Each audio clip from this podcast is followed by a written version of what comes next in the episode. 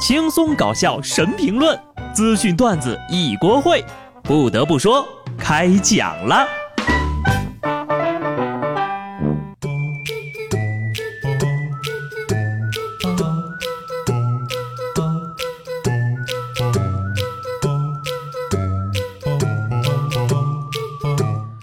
Hello，听众朋友们，大家好，这里是有趣的。不得不说，我是机智的小布，又是礼拜一，良辰美景，闹钟叫醒。在这样的季节呀，早起上班是一件特别需要毅力的事情。在周日熬夜刷剧的第二天早上起床上早班，那就更痛苦了。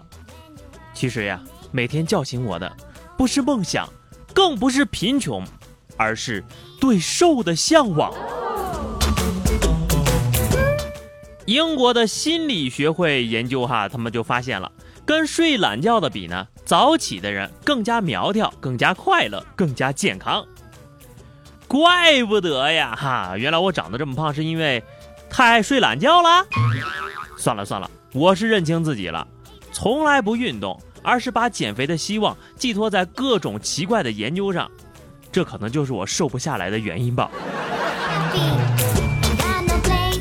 但是呢，我还是愿意相信，动一动就能瘦。美国一项初步临床研究显示啊，冷冻向大脑发送饥饿信号的神经，从而降低信号传递强度，可能有助于肥胖症患者的减肥啊。那么研究人员对十名受试者进行了试验性治疗，治疗结束的时候呀，所有人都说食欲下降了，他们平均体重降低了百分之三点六。到现在为止呢，也没有人发生不良反应。我是因为饿才吃的吗？啊，我们喜欢吃，并不是因为胃想吃，而是因为味觉。所以呢，现阶段啊，我急需要的并不是不想吃，我需要的是怎么吃都不会胖，好吧？人类都进化到现在了，科学家怎么还没发明出来干吃不胖的万能药啊？更难过的是，明明我就是常年忍饥挨饿，一顿都没有吃饱过，但这体重呢？却不减反增了。你过得好不好，别人未必知道，但是只要你一胖哈，别人一眼就看出来了。越吃越胖是真没法治了。相关研究团队证明哈，这个肥胖使人的舌头、味蕾的数量变少，味觉减弱，导致这些肥胖的人寻求更高热量的食物以满足欲望，进而呢越来越胖。越吃越胖，越胖越吃，这道理我懂啊。就是吃完咸的要吃甜的，吃完甜的又要吃咸的，结果就恶性循环了。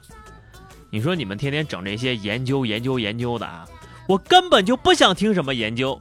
你们倒是说说我该怎么克服啊？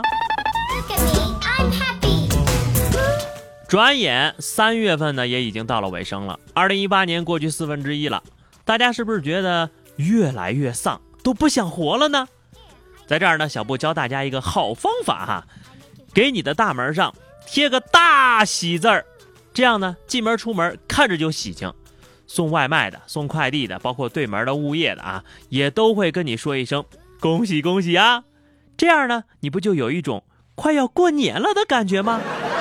当然了，这些呢都是治标不治本的哈，你要根治丧病，还是得靠钱，一年赚一百万。是一种什么样的体验呢？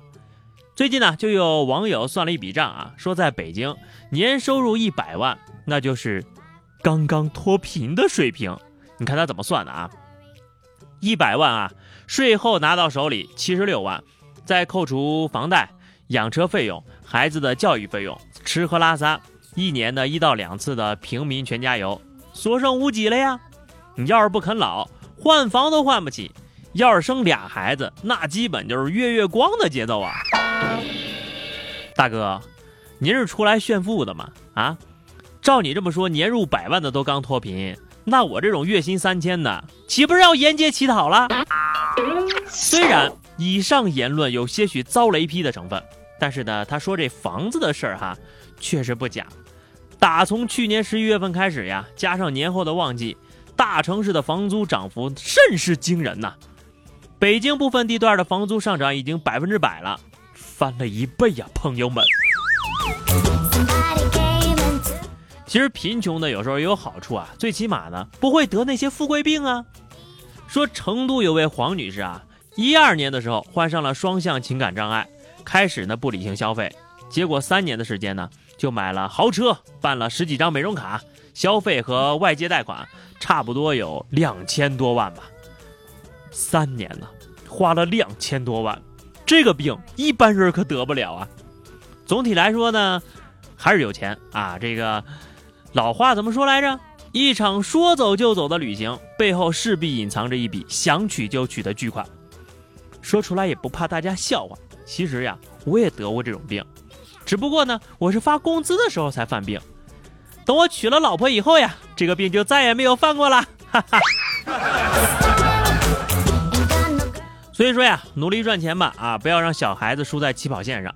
近日呢，教育部印发通知，要求加大对贫困家庭学生的政策倾斜，达到有关高校投档要求的建档立卡贫困家庭的考生呢，同等条件下优先录取。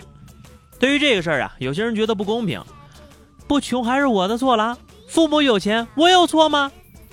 另一边的人呢，觉得很是公平啊，同等教育条件下优先录取的又不是降分录取，本身贫困家庭教育资源就不如别人。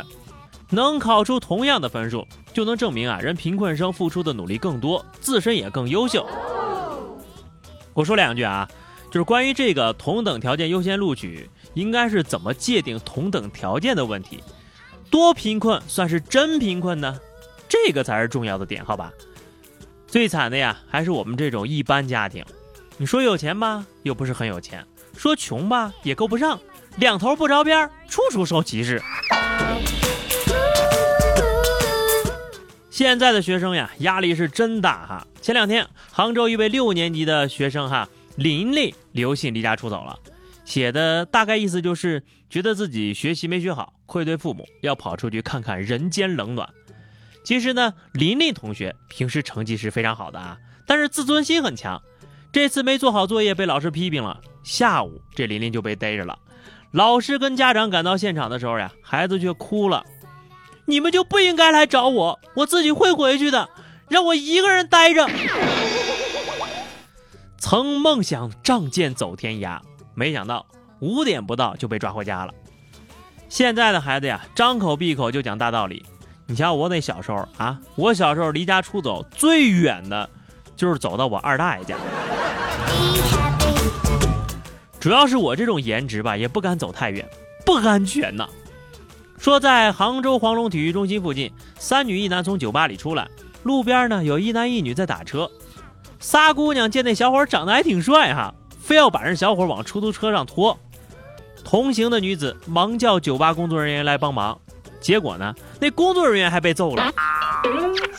人酒吧工作人员到底做错了什么？所以说那男的到底有多帅呢？作为一个男孩子，大晚上出门难道不知道不安全吗？我现在只想问一个问题：这到底是真的很帅，还是穿的太暴露啦？看来呀，我以后出门也得低调点了。你说，万一哪天窜出来几个女的，非要拉我上车，可该咋办呢？最后呢，是话题时间哈。上期节目我们聊的是关于小布的直播内容哈，你最希望听到什么？听友叶子云说了哈，直播呢闲聊就好啦，再撒撒狗粮，完美。算了算了，我掉粉的速度呀，已经很快了。在这儿呢，也刚好跟大家说一下啊，以后呢，我尽量每周都直播一期啊。直播的内容呢，已经敲定了啊，就是跟群里的朋友说的哈，就是讲段子、聊人生的同时呢，小布会跟大家分享一些普通话和主持的技巧。如果说你感兴趣的话，记得来关注我的微信公众号 DJ 小布，或者加入 QQ 群二零六五三二七九二零六五三二七九，获得最新的直播动态。每期直播内容呢会保存在我的另一张专辑，叫《直播现场》，你们记得订阅一下哈。那么咱今天的话题就是，如果哈，我说如果，如果你以后成为了家长，你愿意让自己的孩子跟你这样的人结婚吗？欢迎在节目下方留言。下期不得不说，我们不见不散吧，拜拜。